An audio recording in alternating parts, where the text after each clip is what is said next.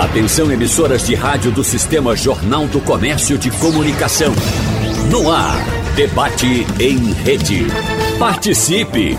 Rádio Jornal na internet. www.radiojornal.com.br O rompimento de um casal pode provocar sofrimento e deixar mágoas entre os ex-companheiros. Se o problema maior é quando um dos envolvidos na relação finalizada tenta usar os filhos como instrumento para vingar-se ou punir a outra parte. E esse comportamento caracteriza-se pela interferência na formação psicológica da criança ou do adolescente, induzida por um dos pais ou por familiares, para que o menor repudie o outro genitor, a outra parte. Então, no debate de hoje, vamos conversar com especialistas, nossos convidados, sobre alienação parental abordando o que a lei prevê sobre essa prática, quais as consequências e os principais afetados pelo problema, além, claro, de orientações para combatê-lo. Por isso, agradecemos em nosso debate a presença hoje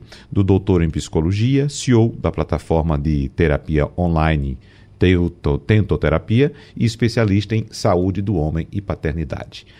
Lauriston Carvalho, doutor Lauriston, seja bem-vindo, bom dia para o senhor. Bom dia, é, bom dia a todos e a todas. É um prazer aqui estar falando com vocês. É, esse tema que é tão importante, né? Uhum. E acaba sendo é, relativizado e naturalizado no imaginário das pessoas, né? A gente está vendo aí, por exemplo, a novela Pantanal, que está todo mundo acompanhando essa novela, mas a gente vê o caso aí de Juventino e Madeleine e o e José Leôncio, que aí a gente vê umas características de alienação parental, mas a gente não enxerga como tal a uhum. gente enxerga como da própria relação do casal ou da própria relação familiar. E aí, quando a gente. É, por isso da importância da gente estar tá discutindo sobre isso, porque quando a gente discute, a gente começa a olhar mais criticamente essas relações familiares que é tão naturalizado para a gente na televisão que a gente não se dá conta, mas quando a gente começa a discutir, a refletir a respeito, a gente começa a, poxa, aqui tem um, uma relação que enfim, a criança, no caso, o filho está sendo muito mais afetado pelas relações que os pais desenvolveram entre eles como casal. Ah, sem dúvida. A gente agradece também a presença da psicóloga, advogada e mediadora de conflitos. Há 15 anos estuda e trabalha com a temática da alienação parental e atualmente faz doutorado na área. Doutora Valéria Correia Magalhães. Doutora Valéria, seja bem-vinda também. Bom dia para a senhora. Bom dia, cumprimento a todos, especialmente os ouvintes. E é com muito prazer que aceitei esse convite para poder dialogar sobre esse tema, a, a de alienação parental. E a preocupação maior é exatamente com as crianças uhum. e os adolescentes, que são as vítimas de primeira instância, que sofrem danos que podem se reverberar pela vida adulta. Então, tanto a sociedade precisa se apropriar do assunto, como os especialistas, cada vez mais, se apropriarem da sua tarefa primordial, que é exatamente uma atuação interprofissional nesse combate da alienação parental. Então, recentemente, a gente teve o dia 25 de abril, que é o dia de combate internacional à alienação parental, mas que bom que a gente está no mês de maio falando de alienação parental. Uhum. É isso. Coisa boa. E é bom também recebê-la, doutora Valéria, porque a senhora, além de advogada, além de conhecer as leis e mediar conflitos, também é psicóloga. Né? Então, conhece os, todos os lados envolvidos nessa questão. Então, a gente agradece também a presença aqui da advogada especializada em Direito Civil, Família e Sucessões e professora universitária Fabiana Leite. Doutora Fabiana, seja bem-vinda. Bom dia para a senhora. Obrigada. Bom dia, Wagner Gomes. Bom dia a todas e todos os ouvintes do programa da Rádio Jornal. É um prazer estar aqui para falar de um assunto tão importante que é a alienação parental. Eu costumo dizer que o filho é deslocado do lugar de sujeito né, de direito é, e passa a ser objeto de desejo e satisfação, é, de, de, desejo de vingança de um genitor ou de outra genitor. Então, é muito importante tá, estar falando aqui sobre esse assunto. Muito uhum. obrigada pelo convite. Doutora Fabiana, vamos começando nossa conversa com a senhora para a gente trazer informações técnicas sobre Uh, esse nome que pode ser até tão monstruoso, né? tão diferente, tão estranho, alienação parental. O que é isso? Então vamos começar pelo Beabá, até porque o, o plenário do Senado Federal aprovou na, no dia 12 do mês passado, um projeto de lei de número 634, que é o substitutivo da Câmara dos Deputados a um projeto de lei do Senado que modifica as regras sobre alienação parental. Então, começando do básico, doutora Fabiana, o que é alienação e o que é que essa nova lei prevê para essa questão? Bom, Wagner, a melhor definição de alienação parental está na própria lei, a lei de alienação parental, que é a lei 12.318, de 2010, né, que especifica lá que no artigo 2 que a alienação parental é uma interferência na formação psicológica da criança ou do adolescente, que é promovida por um dos genitores, tá? Ou não só genitor, pai ou mãe, pode também ser pelos avós ou pelas pessoas que detêm a criança ou aquele adolescente que, que está ali sob sua autoridade, né? É, nesse caso, a ideia, é, a prática é repudiar tá? É, o genitor, o outro genitor, e causar prejuízos né, a essa manutenção de vínculo, certo? E na, no próprio artigo 2 Wagner, é, ele elenca um parágrafo, que é o parágrafo único, que basicamente ele exemplifica atos de alienação parental. Né? Claro que ali exemplificações, é, o juiz pode considerar outros atos que não somente aqueles é, especificados no parágrafo único do artigo 2 Por exemplo, que a própria lei nos traz, dificultar o exercício né, do, do, do, direito regulamentado da convivência familiar. Está lá regulamentado o direito de convivência. E você dificulta esse exercício. É, realizar campanha de desqualificar a conduta do genitor, né? No exercício da sua paternidade ou maternidade. Então, você desqualificar o pai ou a mãe né, para a criança.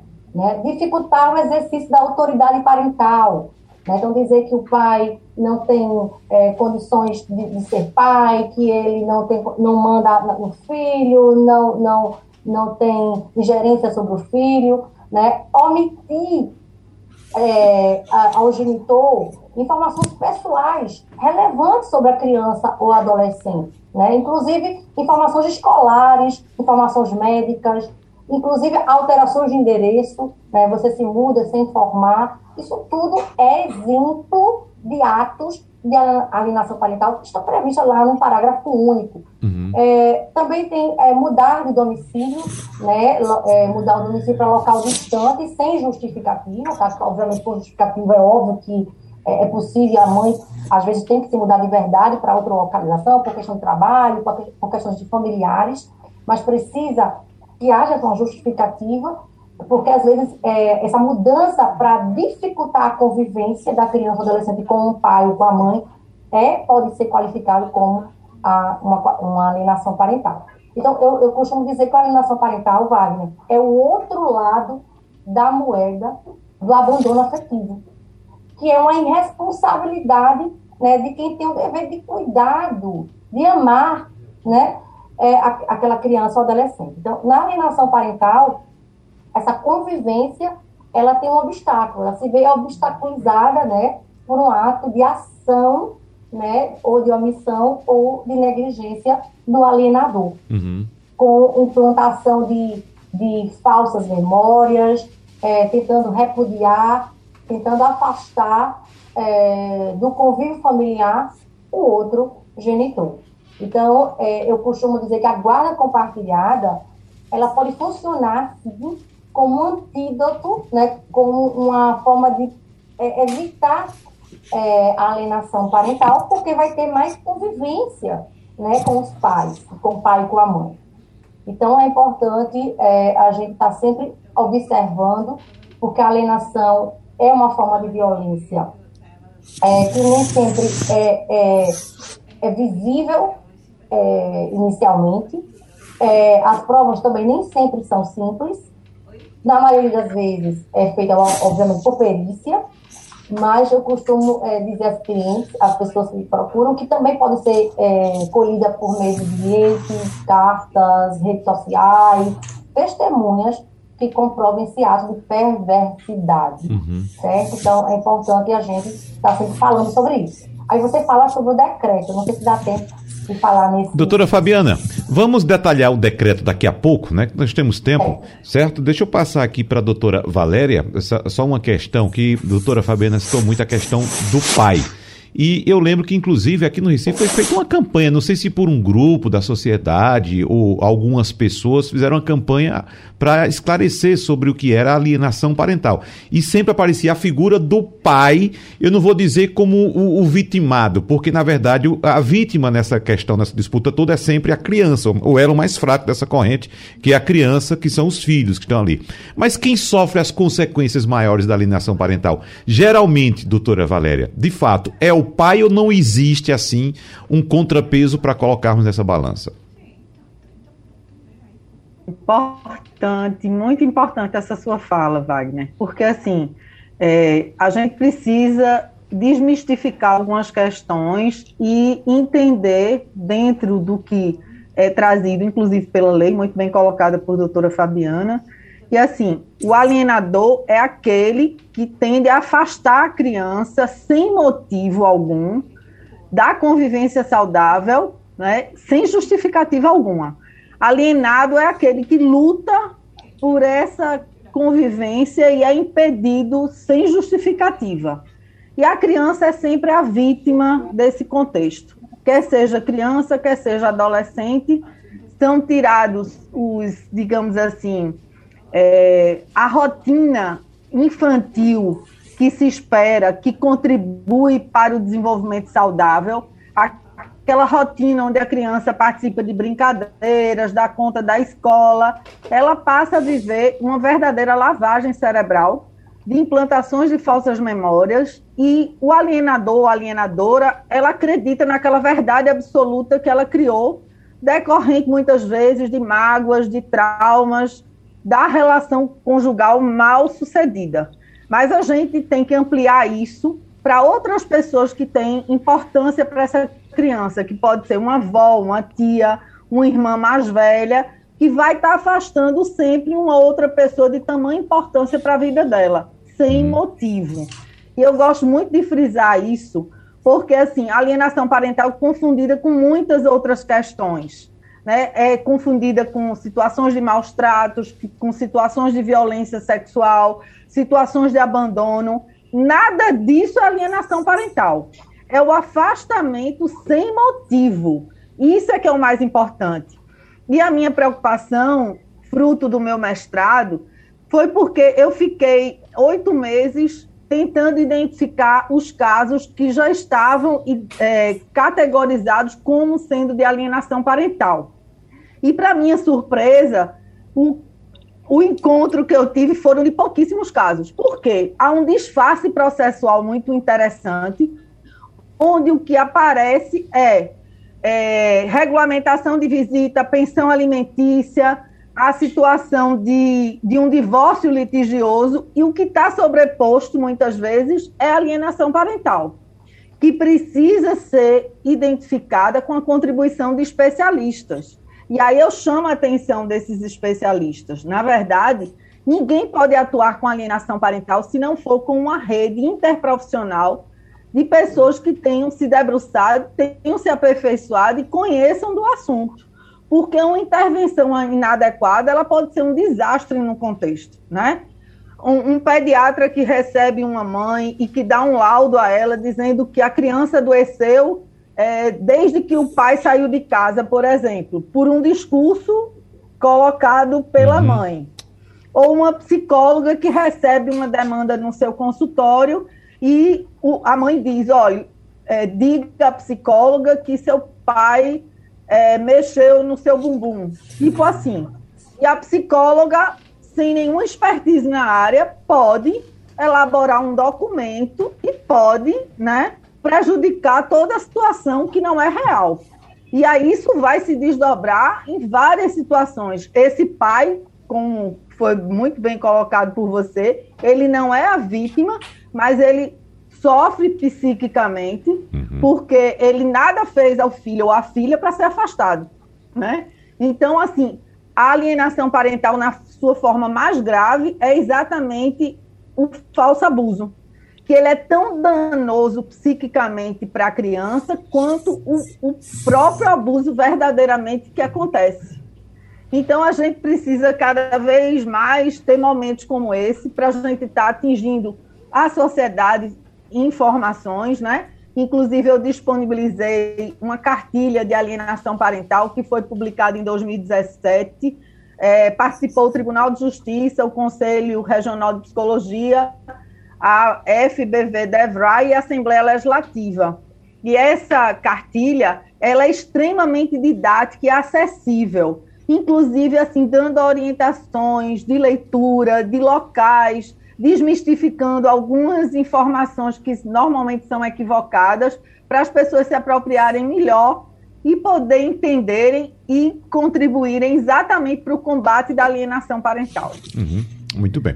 Doutor Lauriston, vamos passar agora, evidentemente, para a sua área, a psicologia, porque, como dissemos agora há pouco, as vítimas, na verdade, são os filhos, são os que sofrem as consequências maiores e, como bem disse a doutora Valéria, às vezes pelo resto da vida, ou geralmente pelo resto da vida. E eu estou lembrando aqui, doutor Lauriston, de um caso, de um relato, inclusive, de uma pessoa próxima, que só veio conhecer o pai já na fase adulta a vida. E ela me disse que conversou com a mãe certa vez e disse o seguinte: a mãe disse, Mãe, eu não acredito que a senhora me fez ficar esse tempo todo distante dessa pessoa maravilhosa que é meu pai. Então, veja quanto da vida essa pessoa perdeu de convivência na infância, na adolescência, de aprendizados, de tudo na vida. Não é?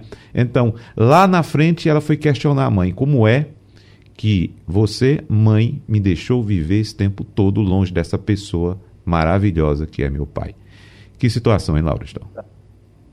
É, pois é, eu acho que vocês explicaram muito bem, trazendo a ênfase para a questão da criança. Né? A criança é a mais prejudicada nessa relação. E aí, Valério, eu queria falar para você que eu já quero sua cartilha. Viu?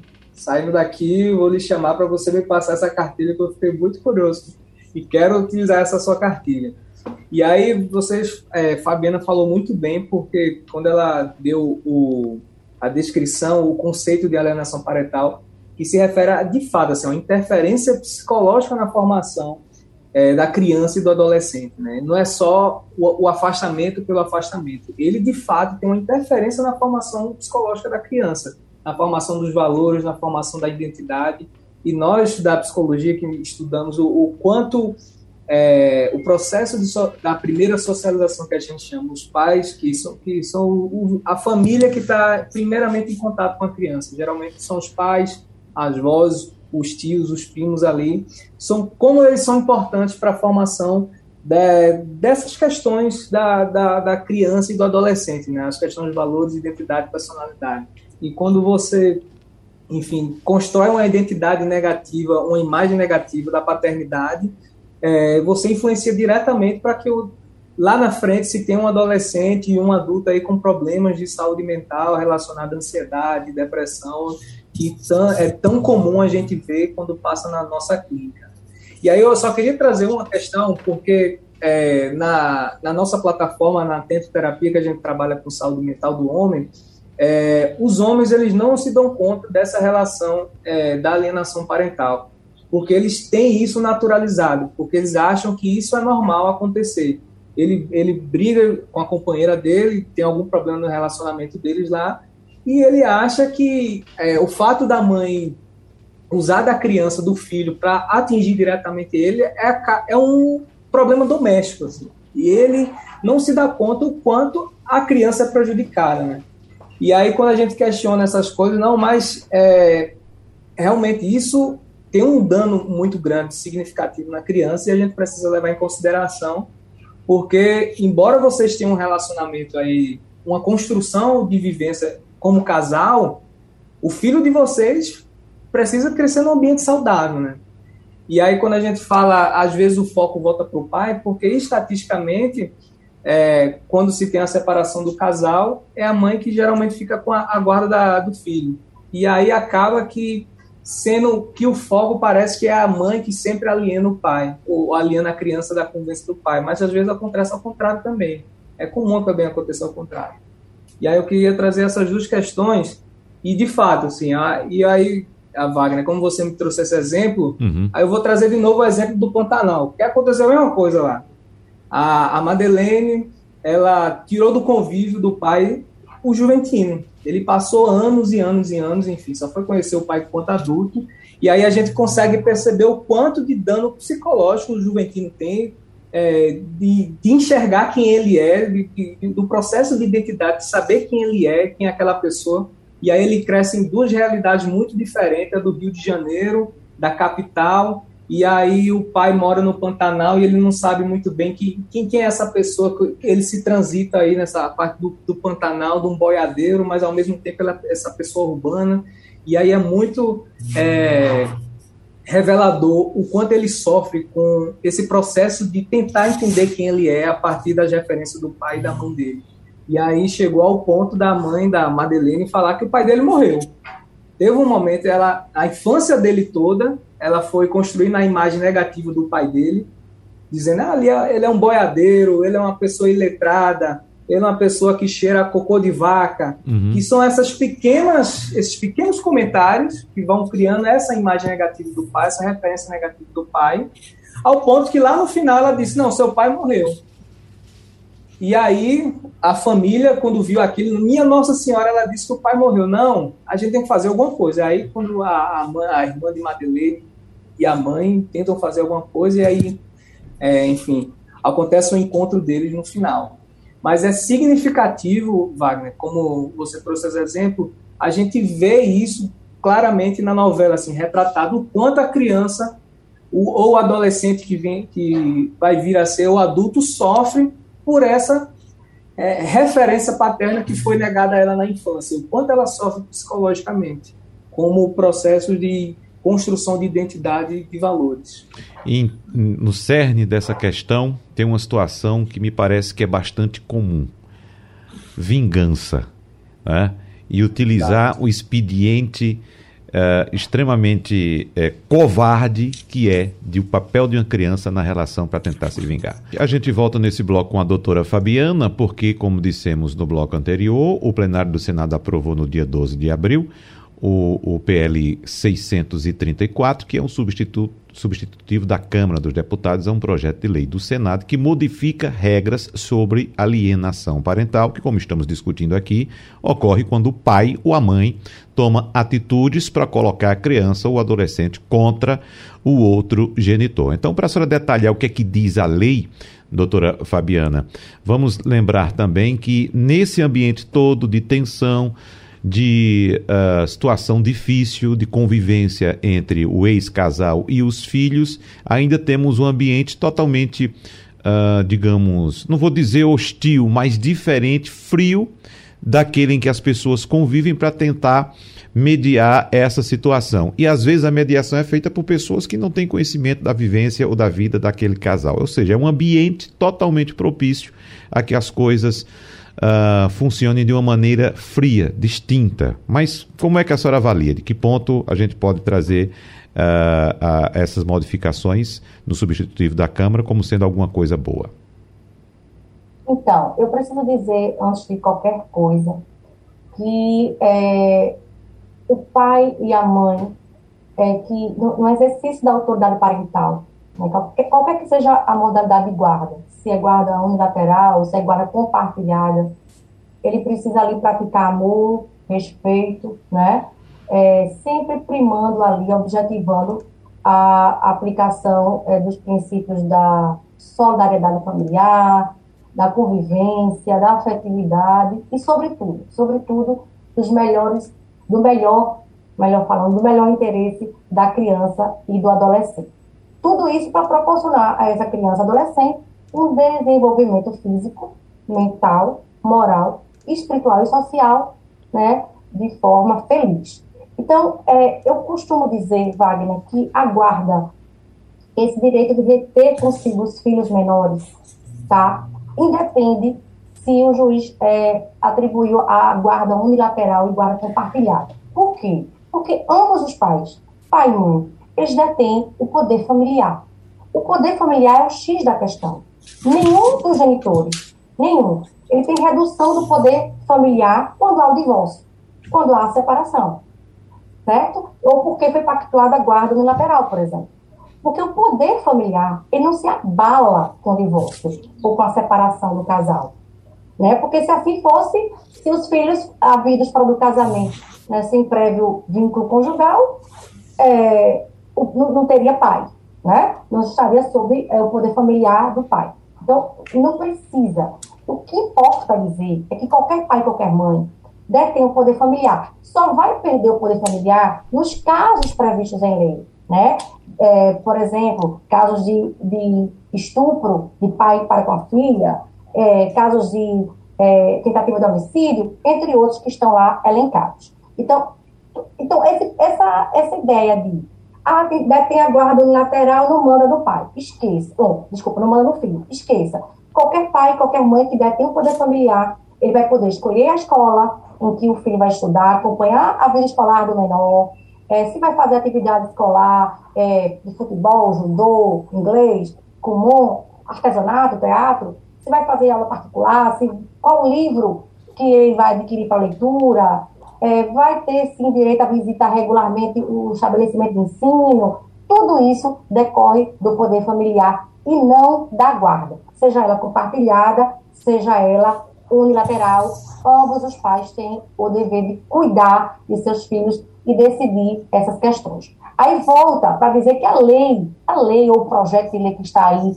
no Senado para sanção presidencial, lei ou projeto de lei, na verdade, é para pais que não se entendem.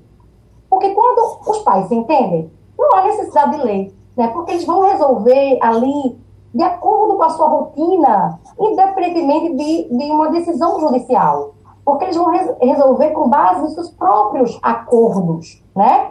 É pensar que criar filhos com responsabilidade, né? Eu sei que não é nada simples, né? Mas quando os pais se entendem, há uma maturidade, né? A, a lei não vai interferir aí, vai dar continuidade quando há o divórcio, vai dar continuidade a como existia na prática, no dia a dia daquela criança. Então, a lei vem exatamente para os pais que não conseguem dialogar, que não conseguem conversar, né? Porque para os que dialogam, obviamente, não precisa de lei alguma. E aí eu vou para o projeto. Esse projeto, na verdade, que já foi, passou pela Câmara, né, foi aprovado é, no Senado, é, ele vem é, proibir, na verdade, é, é, pais investigados por violência doméstica terem a guarda dos seus filhos, mesmo compartilhado, certo?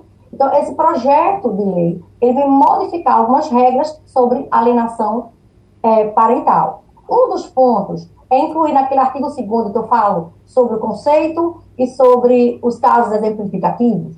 Logo no início eu falei, esse, esse, projeto de lei vem ampliar né, esse conceito, tá? É, da lei da alienação parental é, é, e, e, e, incluir o abandono afetivo da criança. Tem pais que só fazem pagar o, a pensão, mas não tem convívio algum com a criança. E diz que esse abandono afetivo da criança é, ou do adolescente e a omissão de suas obrigações parentais, também incluído como alienação parental. É uma das é, dos artigos do projeto, certo? O outro é proibir a concessão da guarda compartilhada, como já falei inicialmente, ao pai que esteja sendo investigado por crime contra a criança ou por crime de violência doméstica, uhum. certo?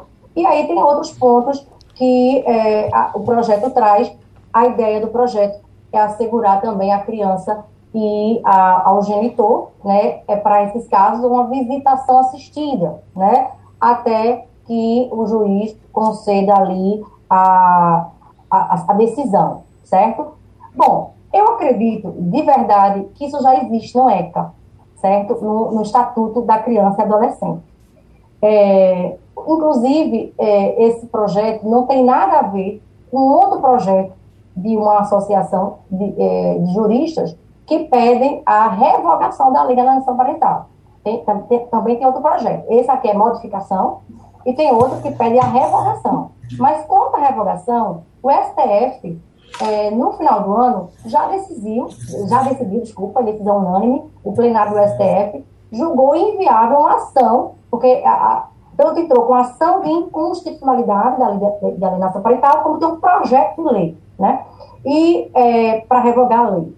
Então, essa ação de inconstitucionalidade, o plenário do STF já disse por unanimidade no julgamento da ADIM que é, não é possível, né? É, que essa, essa inconstitucionalidade não existe, segundo os votos da relatora ministra é, Rosa Weber. Então, é, é preciso que a gente entenda que o ponto crucial aqui é a proteção da criança. E a lei vai existir, Wagner, para os pais que não se entendem, uhum. né?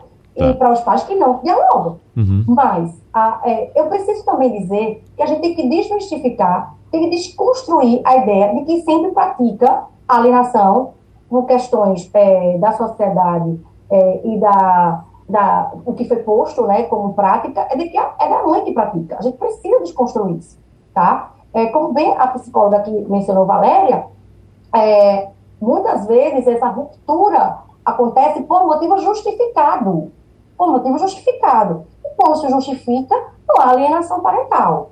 Então, aquela mãe que é violentada silenciosamente pelo genitor da criança, ela não se sente confortável de deixar o filho na mão daquele pai.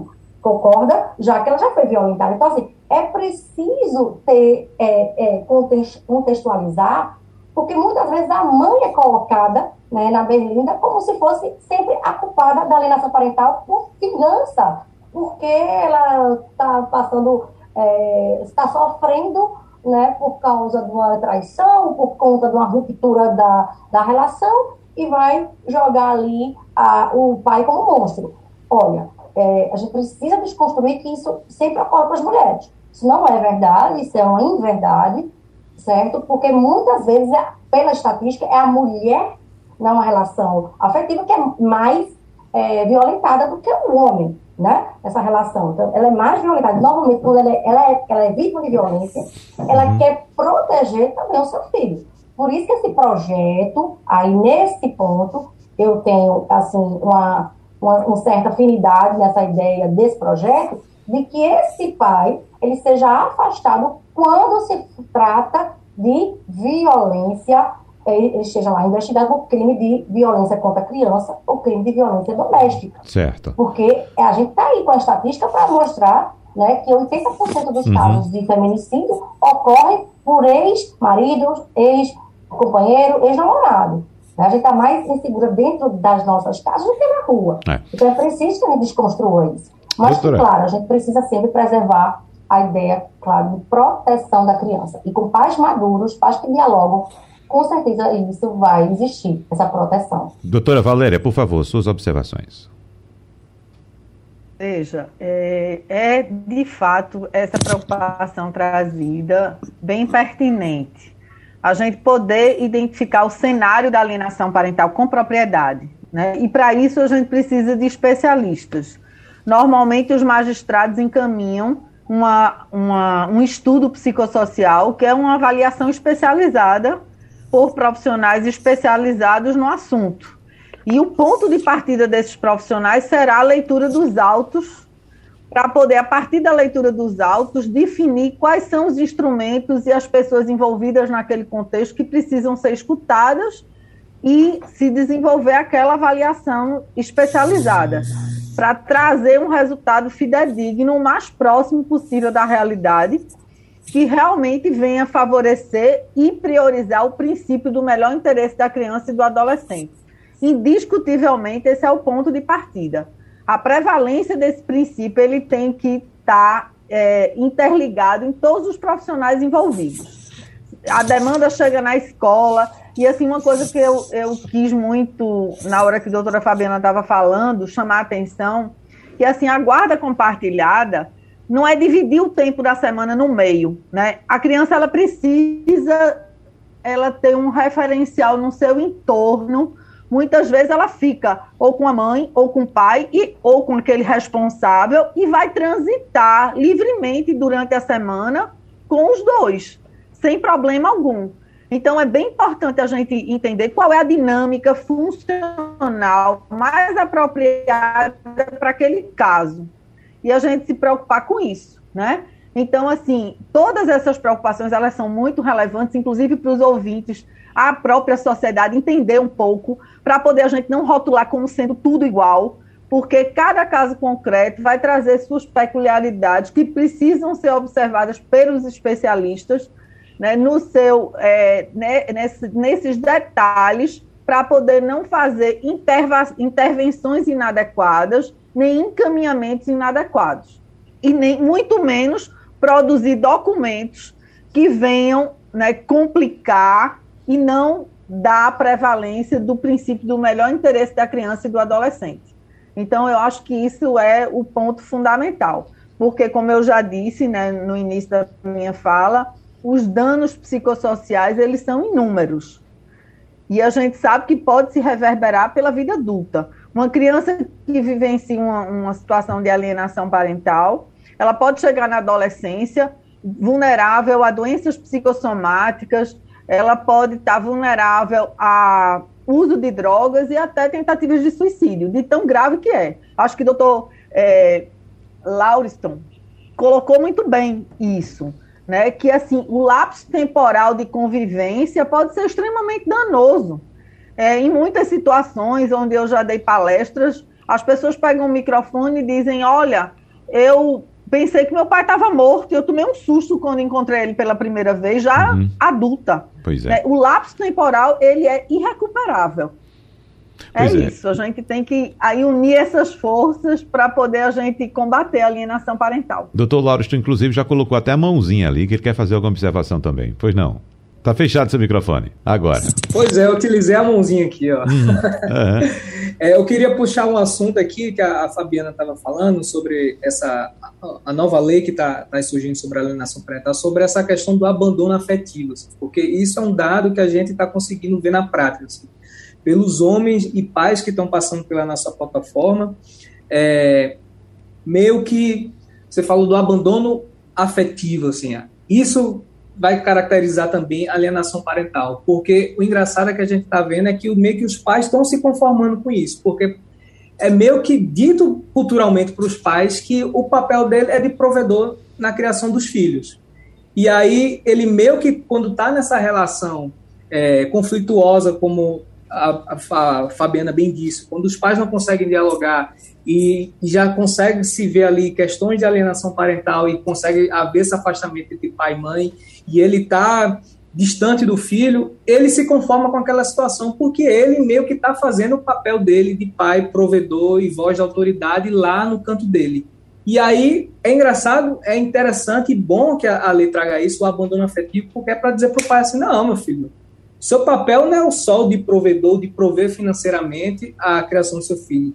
Você tem que prover afetivamente a construção da criação do seu filho.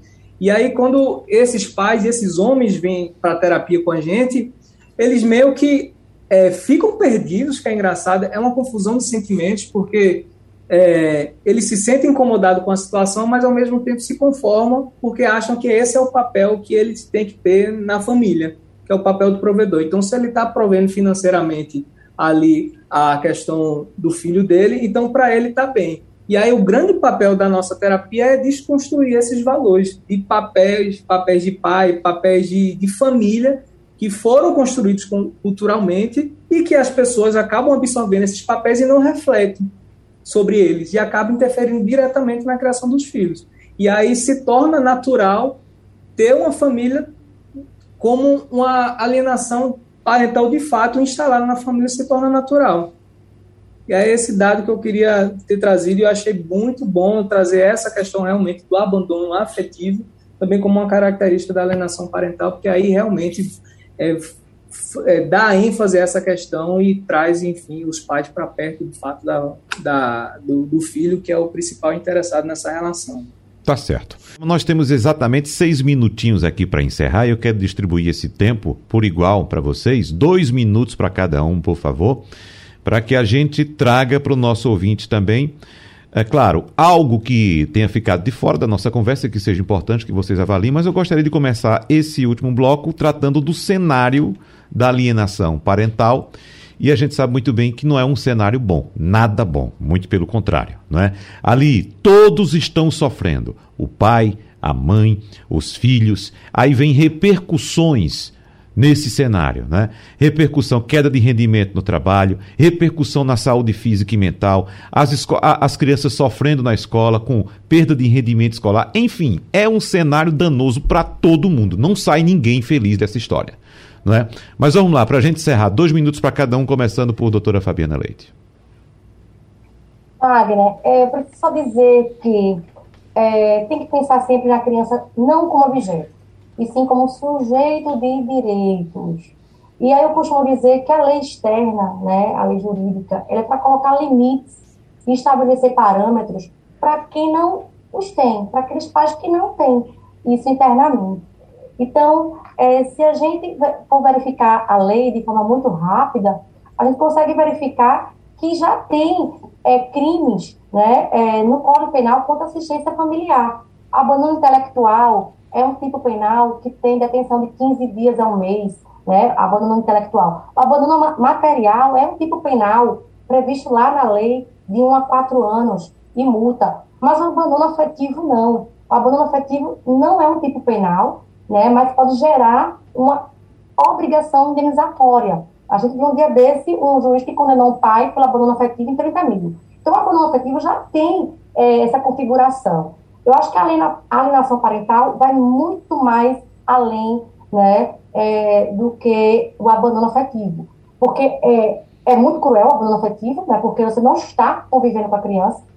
E a alienação parental, você está convivendo com a criança e é, é, fazendo com que aquela criança sofra danos psicológicos com a tua presença, né? Então, é, é preciso evitar esses danos emocionais né, porque certamente é, lá na frente vai custar muito caro né, para a vida dessa criança, de, futura, futura adulta. Então, eu deixo aqui as minhas considerações nesse sentido. Se a gente tem é, essa visão né, de que a, a, criança, que é o que importa, é, deixar os traumas da ruptura, é, as dores da ruptura da, da relação pai e mãe para trás. Uhum. E fazer com que a afetividade, o amor, o respeito e o carinho prevaleçam, eu acho que tem tudo para dar certo. Agora, havendo práticas de alienação parental, é óbvio que tem que ser estudado, como bem disse a doutora Valéria, por uma equipe multidisciplinar competente, especializada, porque não é um, um fato em si isolado, tá? A alienação parental, ela parte de todo um conjunto de ações né, que é, certamente vão ferir é, e, e, muitas vezes sem remédio aquela, aquela família. A criança é a vítima, mas vai atacar toda a família. Então, eu, eu deixo aqui minhas considerações no sentido de visar a criança como sujeito de direito, olhar aquela criança de forma sadia e harmonizada, né, para que é, ela possua o direito de ser feliz, né, de ser criada e educada de forma feliz no seio de sua família. Então, é isso. A família é centrada no afeto como elemento agregador. Doutora Valéria. Eu acho que você foi muito feliz na sua colocação agora, Wagner, é, lembrando que há um sofrimento extenso de todas as partes envolvidas. E é exatamente em cima desse olhar que eu destaco a minha fala final, dizendo que é, não concordo em momento algum que um dia a alienação parental seja criminalizada. É, exatamente é, no entorno de cuidado e tratamento que todos os envolvidos devem né, prevalecer.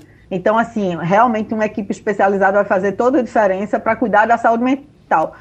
Porque um pai ou uma mãe que, em nome do amor, né, afasta uma pessoa de tamanha importância para essa criança e rouba a possibilidade dela se desenvolver psiquicamente de forma saudável, precisa ser cuidada e tratada. Né? Lógico que vai se responsabilizar por todas as questões civis que, que desrespeitar né, no código, mas com certeza essa família precisa ser cuidada e tratada. E assim, realmente, o princípio do melhor interesse da criança e do adolescente tem que prevalecer em todas as instâncias. Acho que é uma, uma digamos assim, uma campanha né, de conhecimento sobre o assunto, essas oportunidades elas são ímpares para poder a gente desmistificar e trabalhar sobre o tema. Eu deixo aí o acesso, né? Eu já pedi aí da cartilha para os ouvintes e para a Rádio Jornal aí disponibilizar para a sociedade. E, de fato, a gente precisa e cada vez mais se debruçar nesse assunto e usar essas oportunidades para poder dizer para as pessoas como, as, como elas devem buscar ajuda né, no Ministério Público, na Defensoria Pública, contratar um advogado que entenda sobre o tema para poder viabilizar o acesso à justiça de uma forma é, especializada, né, propriamente dita. Enfim, eu acho que as palavras finais lembram muito no Morte Inventada, que é um filme bem interessante para todo mundo assistir, de Rafaela Leme, quando ela destaca que pede ao pai ou à mãe para não desistir da criança em momento algum. Porque o sofrimento é muito grande e esse lapso temporal ele é irreparável. Então que os pais e as mães, os responsáveis, não desistam desses filhos uhum. em momento algum. Doutor Lauriston, para encerrar. É, minhas considerações finais é um apelo. É, eu vou, vou, dar um pouco o foco aqui para os pais. É, vou pedir para que os pais não se conformem em ser só, só, apenas o provedor da sua família, o provedor do seu filho, de sua filha.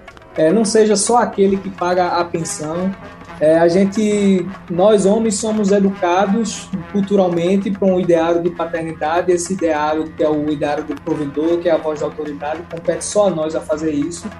Mas o seu filho e a sua filha precisa muito mais do que isso. Precisa da sua presença, precisa da sua afetividade, precisa do seu amor para que ela possa é, se constituir psicamente na sua adolescência, na sua adultez de forma saudável. Então, pais, vamos, é, não seja só aquele que seja a voz da autoridade e provedor, vamos ser pais presentes, pais realmente construtores da formação dos nossos filhos e das nossas filhas.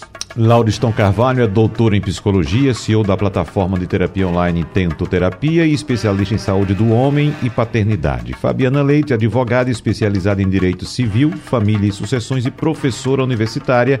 E Valéria Correia Magalhães, psicóloga, advogada e mediadora de conflitos. Há 15 anos estuda e trabalha com a temática da alienação parental e atualmente faz doutorado na área. Muito obrigado pela participação de vocês no debate de hoje. Abraços e até a próxima. Tchau, tchau. Sugestão ou comentário sobre o programa que você acaba de ouvir, envie para o nosso WhatsApp 99147 8520.